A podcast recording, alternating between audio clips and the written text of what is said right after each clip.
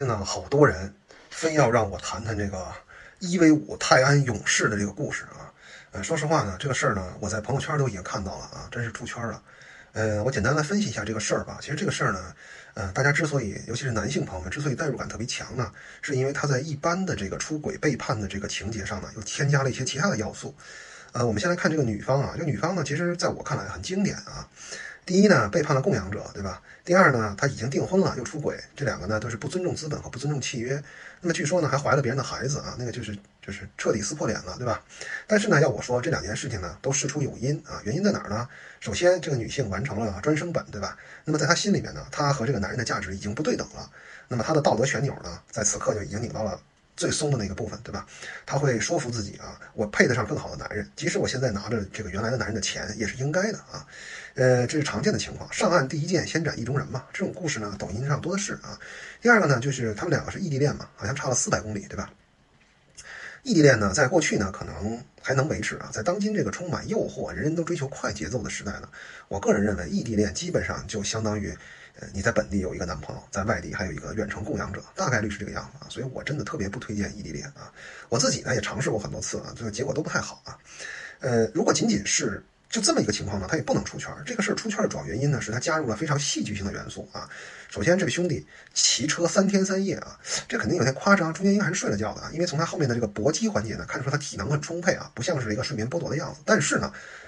蹬车四百公里这个事儿啊，据说蹬的还是共享单车啊，这个本身就已经让人血脉喷张了，对吧？第二个呢，就是他翻墙入校，什么意思呢？就是什么也不能阻拦我追寻真相，对吧？执行力拉满啊，这很有这种英雄气概。再一个呢，就是面对这个女方安排的五个打手啊，他就像那个九十年代那些港片里一样啊，英雄独闯龙潭，以一敌五啊，最后呢，保安来了才把他给控制住。在这个原本这个女方的背叛呢，在我看来实在是抖音平均水平。但是这个男性呢，用了一种非常戏剧化的方式来反抗，来追寻真相。这个我觉得是这件事情真正出圈的原因。啊，那个你要说背后的逻辑呢，就是为什么这哥们儿肝火如此旺盛呢？那就是从进化心理学角度讲呢，是两大成因。第一呢，就是这个男性面临着他这个投资很长时间、花费了时间和精力的一个这种性资源的这种流失啊，他是不能承受的，这是一种患失的焦虑，他非常焦虑。再一个呢，这种流失呢不是以正常情况流失的，不是这个女的说我们分手了，而是这个女的呢偷偷摸摸的一一妻多嫁，对吧？把自己资源劈成两半，获取超额的利益，它是一种背叛，因为他们两个呢已经订婚了。所以呢，是这个对资源的流失的这种焦虑和被背叛的愤怒啊，让他的肾上腺素拉满，完成了这次壮举啊，也让很多人觉得啊，这个男的真的太惨了，太不容易。但是要我说呢，把这一切都分析完了之后，呃，最惨的可能还不是他做了这么多之后发现真相吧，可能最惨的是他发现了这个真相，他也不能把这个女人怎么样。如果各位能够想到这一层，可能也就不会对这个事情这么关注了。你们觉得以以往？各种大学里各路仙女闹出来各种幺蛾子以后，校方的这种高高举起、轻轻放下，有的还甚至顺利保研的这种处理方式，你们觉得这位女士会受到什么真正实质性的损失和惩罚吗？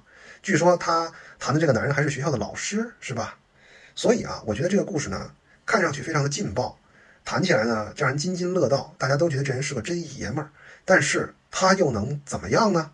我觉得最后的结局啊。可能才是让大家真正难过的地方啊！这个事儿就就说到这儿了啊！